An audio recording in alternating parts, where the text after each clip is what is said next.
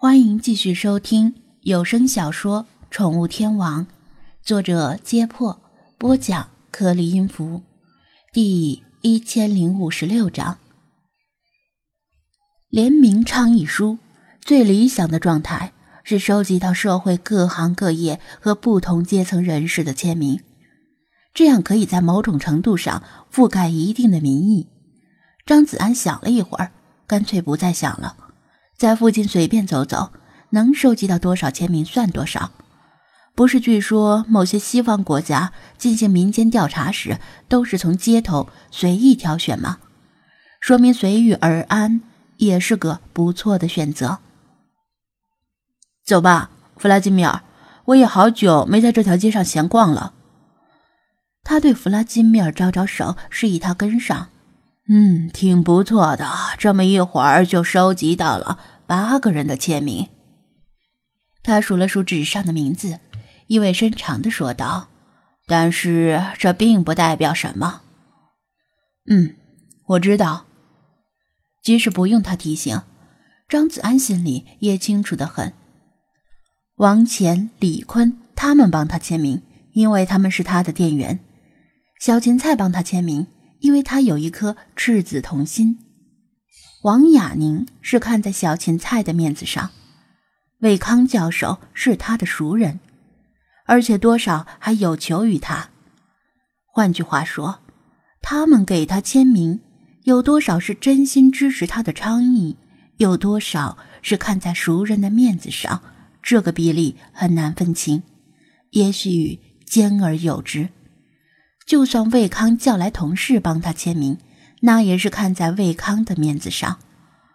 这些并不代表什么，谁不认识几个熟人呢？签个名而已，又不是借钱。真正的挑战是从陌生人那里收集签名。从陌生人那里得到的签名更加真实，更能反映民意。投机取巧没意思。张子安深吸一口气，虽然经常在宠物店里舌战群雄和群雌，但其实他并不擅长陌生人搭讪，在骨子里还是有些敝帚自珍的意思。即使当初接手宠物店那么困难的时候，他也没有厚着脸皮跑到街上拉客或者打广告。就算宠物店经营失败，他还有退路，可以滚回去上班。但是，这件事并不是为了他自己，而且也没有退路可言。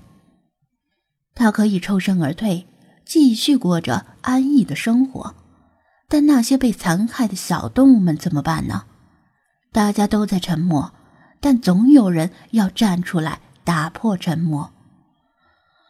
弗拉基米尔从侧后方盯着他的脸，看穿了他浮于表面的轻松以及掩饰不住的紧张。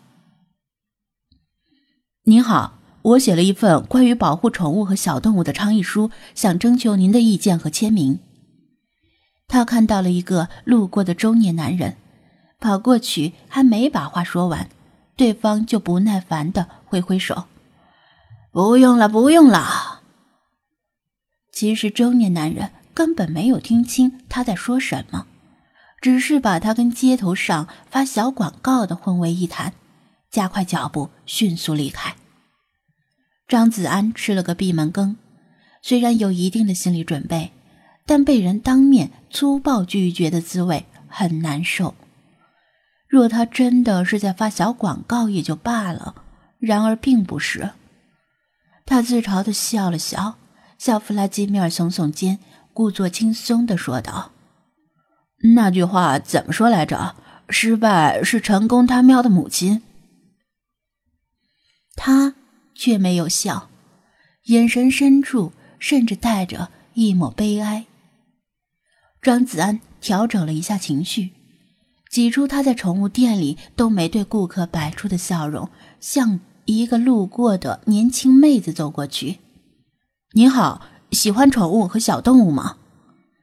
这次他吸取了刚才的教训，没有一上来就把自己的要求一股脑的抛出来。而是先以这种方式来稳住对方，治好别一上来就拒人于千里之外。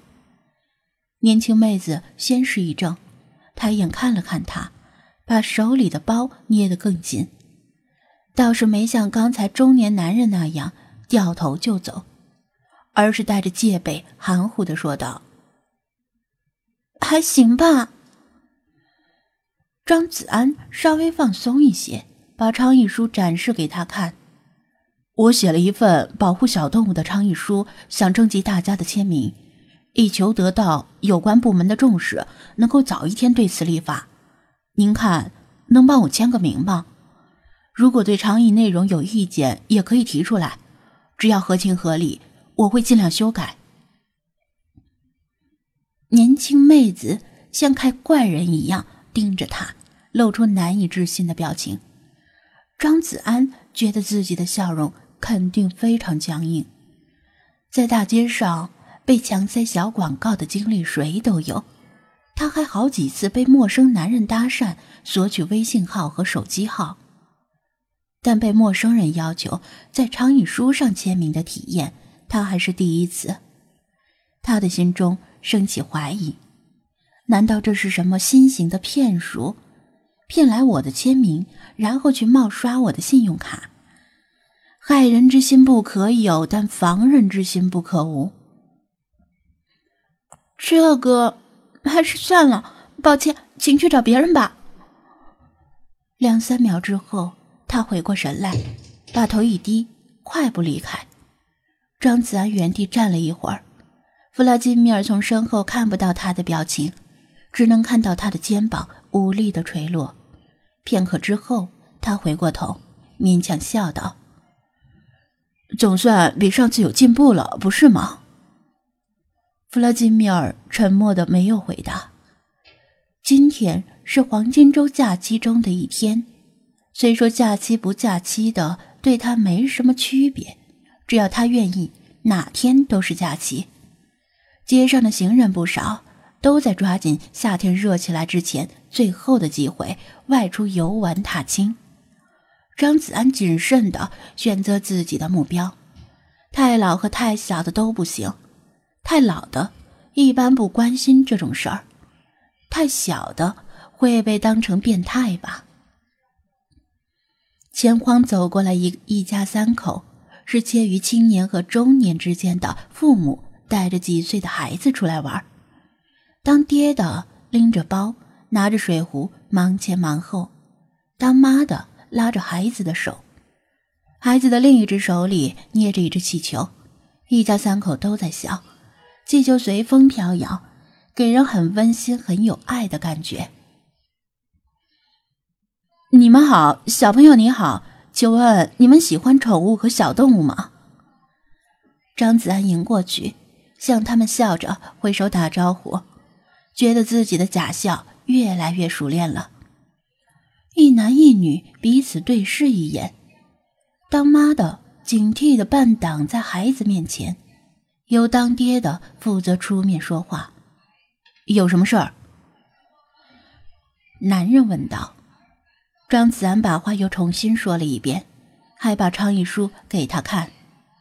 哦，对不起，我们家没养着宠物，对宠物不了解，也没兴趣。男人瞟了一眼倡议书，礼貌而坚决的摇摇头，便转身招呼老婆道：“咱们走吧。如果你们想多了解一下，我可以给你们解释。”张子安不甘心的追上去两步：“不用了，算了，请留步吧。”中年男人挡住去路，警告般的瞪了他一眼。张子安知趣的停下脚步，小孩子注意到弗拉基米尔痴痴的听着他，还嘿嘿的笑起来。可能是小孩子特有的见异思迁和喜新厌旧，小手不知不觉放松了，充满氦气的气球离手而起。人的反应速度没那么快，在场者还没有反应过来，就见一道蓝灰色的影子跃起又落下。把刚刚脱手的气球系绳夹在了爪尖，弗拉基米尔伸出爪子，把气球递向小孩子。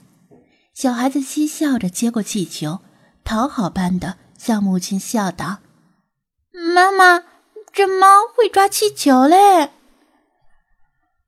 一男一女面露诧异，惊讶于弗拉基米尔的反应，但隐约也觉得古怪，觉得这不像是普通猫能做出来的事儿。这只蓝猫的眼神和动作看上去怪怪的。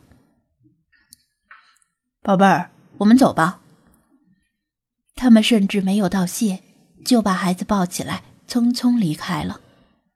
孩子的小脸靠在父亲的肩上，瞪着晶亮的眼睛盯着弗拉基米尔，小手又不知不觉的松开了，气球再次脱手而起，只是这次没有谁再帮他拉住气球了。